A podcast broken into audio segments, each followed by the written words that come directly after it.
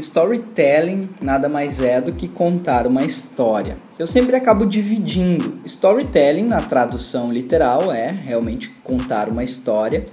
Mas quando a gente fala de mercado de trabalho, quando a gente fala de criativos pensando em storytelling, roteiristas, autores, escritores, pessoas que lidam com narrativas, com dramaturgia, quando a gente fala Dessa forma, storytelling é o ato de contar histórias inserindo uma palavra, relevantes. O ato de contar histórias relevantes. Bem, isso virou quase um clichê dentro do meio. Qualquer coisa virou storytelling. E hoje eu quero falar um pouco para você sobre uma dica que você pode implantar no seu sistema de trabalho chamado grau de relevância. Vamos falar sobre isso? Está começando o Storytelling Cast, o podcast da Escola de Roteiro. Se você quer aprender a desenvolver uma história relevante, uma narrativa impactante, você está no lugar certo. Vem comigo! Contar histórias relevantes. É lógico que todo autor, todo roteirista, qualquer pessoa que trabalhe com mecanismos narrativos está em busca realmente de contar uma história relevante, de tocar aquele público-alvo, tem uma frase do Maqui que eu acho muito boa, que eu costumo sempre relembrar quando eu falo em relevância, que diz: quando pessoas talentosas escrevem bem, geralmente é por esse motivo, dois pontos. Elas são movidas por um desejo de tocar o público. Uau, que incrível, não? Se a gente for pensar, o que o público mais quer é justamente um grau de relevância elevada. Ou seja, se você buscar um grau de relevância 10 e você for motivado a tocar o público, você vai estar realmente dentro da proposta de atingir um grau de relevância máxima. Mas, quando a gente fala de relevância, é relevante para o outro e não relevante para nós mesmos. Algo que eu estou tentando implantar na minha equipe da Casa do Storytelling, eu não sei se eu já comentei sobre isso, possivelmente aqui no Storytelling Cast não. Eu tenho uma outra empresa chamada Casa do Storytelling, uma startup que trabalha basicamente 98% do seu tempo pela internet. Nós temos uma equipe de 3, 4 roteiristas. Eu coordeno essa equipe e a gente presta serviços buscando um grau de relevância mais alto. Na verdade, quando a gente fala de grau de relevância, a gente precisa lembrar que a gente produz e que a gente transmite ideias para o outro. Então, as ideias chegam para nós, alguém nos contrata para escrever um roteiro, e quando eu digo nós, eu estou inserindo você nesse processo. Mas quando você vai dirigir um filme, ou quando você vai escrever um livro, ou quando você vai, sei lá, digitar um, um discurso de alguém que ele contratou para ser mestre de cerimônias e você precisa fazer esse texto, você precisa pegar essa ideia e gerar valor com essa ideia. Então, as ideias elas geram valor. Só que como esse discurso acabou ficando inclusive meio batido, é comum você ouvir falar de histórias relevantes, storytelling, ideias que geram valor, geração de valor, desenvolvimento de ideias que toquem o outro. Sim, isso tudo é muito importante você pensar, mas qual é o grau ou seja, qual é a escala? Como é que a gente tem uma temperatura de relevância? Como é que a gente sabe se aquela ideia gerou um valor X ou se aquela ideia gerou um valor 10x, 20x? Bem, algo que eu estou começando a implantar na casa do storytelling é um negócio chamado grau de relevância. A minha tendência maior é sempre buscar um resultado melhor a partir de um processo melhor. Ou seja, não adianta a gente querer buscar fazer um filme incrivelmente belíssimo que vai custar 3 milhões de reais se a gente precisa fazer um filme incrivelmente belíssimo que o cliente falou que tem 50 mil reais. Então são duas coisas desconexas que a gente tem que buscar uma conexão. Como a gente entrega uma relevância maior dentro da possibilidade que tem. E aí eu comecei a querer mapear isso. Ou seja, quais são os processos na hora do desenvolvimento. Então a gente constrói geralmente um projeto ali para entregar para o cliente, ao invés de entregar só o roteiro. Isso é uma dica interessante, eu acho que rende um outro podcast, inclusive. Vou até anotar aqui para não esquecer. Mas o que a gente faz justamente é produzir um projeto narrativo. Então nos contratam para fazer um roteiro, a gente faz um projeto narrativo. Muita gente lê esse projeto. O diretor de marketing, o diretor comercial, o presidente, o vice-presidente da empresa, CEO, não sei o que, não sei o que, não sei o que, uh, assistente do assistente de não sei o que. Então a gente montou um projeto para que a gente derrube barreiras e todo mundo possa ler e ter acesso ao que esse projeto quer dizer. Então tem sinopse, tem conceito, tem linguagem, tem referência, tem argumento, tem uma questão mais visual de como as pessoas vão enxergar e vão sentir o filme e aí por último sim tem o um roteiro. E aí o que, que acontece? Durante todo esse processo a gente trabalha, né? A gente se divide e trabalha. E aí começou a surgir essa hipótese, essa teoria de a gente mapear um grau de relevância. Como é que a gente vai fazer isso? Como é que a gente está fazendo isso?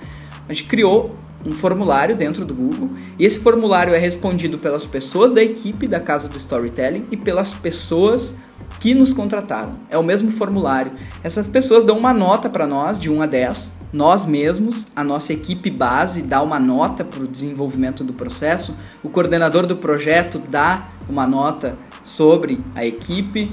O roteirista responsável dá uma nota sobre o processo todo e sobre o resultado. E a gente faz um comparativo, uma média. O cliente votou lá, botou um 8, o Marcelo botou um 6, o não sei quem da equipe base botou um 3, não sei quem botou um 10 e a gente faz uma média. Beleza, a média é 6.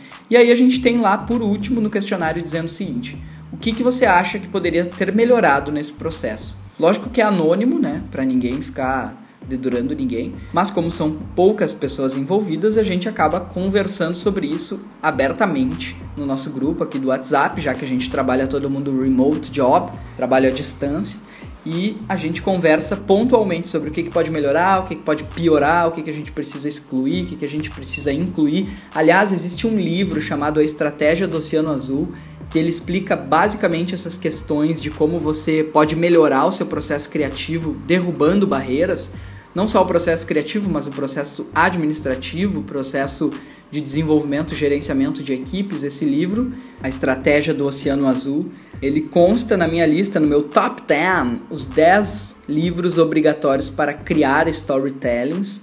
É um e-book que eu disponibilizo gratuitamente para você. Você pode baixar acessando o site da Escola de Roteiro ou aqui na descrição desse podcast tem um link para você clicar e baixar o e-book.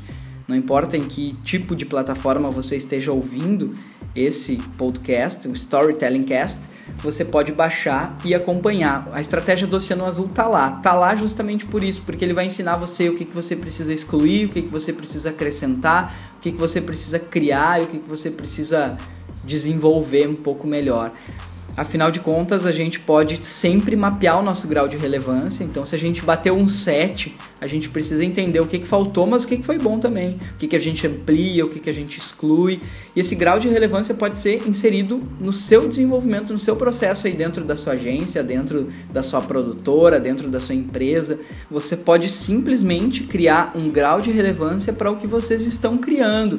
Eu me recordo que durante a faculdade eu trabalhei uma assessoria de imprensa, uma empresa bem grande, foi bem legal, foi muito intenso. Foi talvez um dos maiores aprendizados que eu tive naquela época, que me resultou, inclusive, aprender a escrever um pouco melhor, coisas mais objetivas, que é como trabalha às vezes uma assessoria de imprensa. E lá poderia ser inserido esse grupo de grau de relevância, essa pesquisa interna de grau de relevância. Cada texto que a gente publicasse ou cada grupo de comunicação que a gente fosse montar, de textos que gerissem essas comunicações, a gente poderia pedir uma nota. A equipe dava uma nota, a diretora da empresa dava uma nota, o coordenador dava uma nota e o cliente dava uma nota. Média geral, 7,5. Então vamos sentar. O que, a gente precisa melhorar? O que a gente precisa piorar? Beleza, dificilmente a gente vai bater 10, tá? Porque precisa ser um trabalho quase perfeito para a gente bater 10 e ainda por cima precisa ter um envolvimento financeiro. Ou seja, é bom que nunca bata o 10 ou quando bater o 10 a gente vai dizer, cara, beleza, como é que a gente faz para manter esse 10 na ativa, para não perder esse 10. Olha, foi dado 10 por quase todo mundo porque o cachê era bom, porque o desenvolvimento era bom, porque a produção era boa. Beleza, como é que a gente vai fazer para manter esse 10 com um cachê menor? Como é que a gente vai fazer esse 10 com um cachê maior, com uma equipe reduzida? Como é que a gente vai fazer para levar isso para um outro cliente? Sempre vai ser um desafio. O grande lance é que se você não mapear o grau de relevância, você vai sempre dizer que você constrói histórias relevantes. Ponto. E aí você vai vender algo que você não sabe mapear. Quando você tem uma métrica, você pode inclusive utilizar isso como argumento de venda. Opa, meu amigo, olha só, você quer contratar a casa do storytelling? A gente tem uma média de relevância de 8.9. Olha, funciona assim. A gente pede para o cliente dar uma nota, a gente pede para a equipe dar uma nota, todas as pessoas envolvidas dão uma nota, então a gente tem mais ou menos uma média de 8.9. A gente pode utilizar isso como argumento de venda.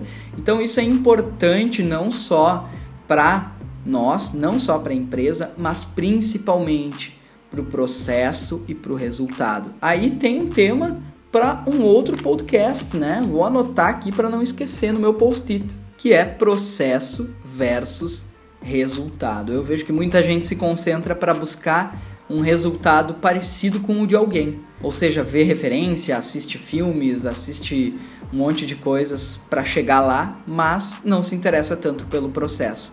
Meu amigo, se você quer um resultado intenso, mapeie seu grau de relevância, busque no processo uma forma de você alcançar um melhor resultado. Nos encontramos no próximo Storytelling Cast. Bora? Este foi o Storytelling Cast, podcast da Escola de Roteiro. Se você quiser baixar meu e-book, Os 10 livros obrigatórios para criar storytellings, você pode acessar escoladeroteiro.com.br e baixar gratuitamente. Lá você também vai encontrar bastante material sobre o desenvolvimento narrativo e sobre o mercado de storytelling. A gente se encontra no próximo Storytelling Cast. Até lá!